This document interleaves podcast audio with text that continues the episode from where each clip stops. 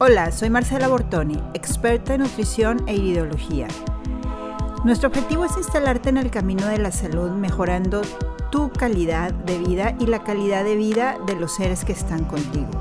Nosotras comprendemos que los alimentos no solo tienen la misión de nutrir el cuerpo, sino también el alma. Lo que pensamos, lo que comemos y cómo nos hidratamos determinan lo que somos y cómo somos.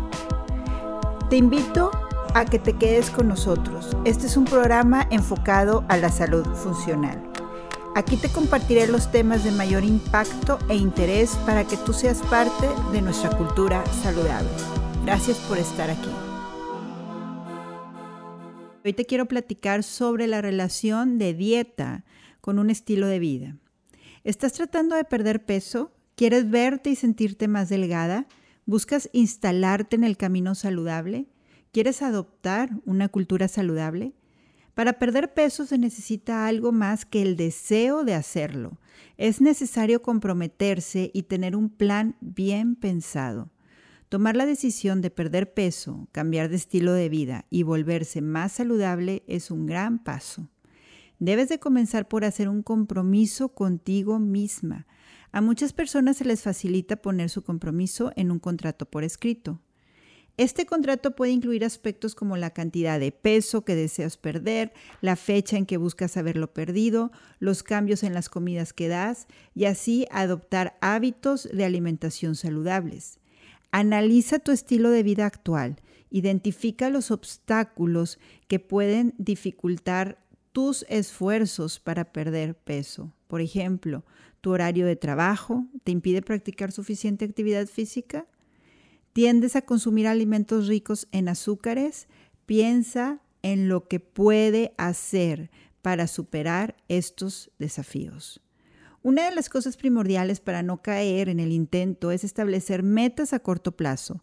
Por ejemplo, si tu meta a largo plazo es perder 10 kilos y controlar tu colesterol e hipertensión y azúcar, puedes empezar por cambiar la alimentación y empezar poco a poco con actividad física.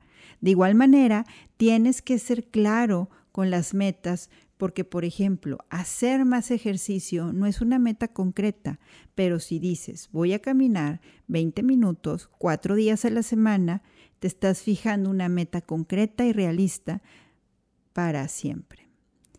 Antes podíamos comer bajo instinto, pero hoy ya lo hemos perdido. La publicidad nos ataca, el acceso a los alimentos incorrectos por igual, los encuentras por todas partes. Los niveles de ansiedad con los que vivimos son diferentes y eso lamentablemente nos hace casi imposible alcanzar nuestras metas a corto o a largo plazo.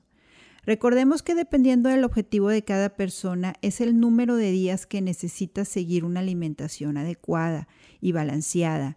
En lo personal, yo hago un plan limpio cinco días por semana y uno o dos días los tomo libres. Pero si tú quieres bajar de peso, si es importante que realices tu plan siete días a la semana y si acaso puedas tomar un desayuno o brunch o comida libre por semana.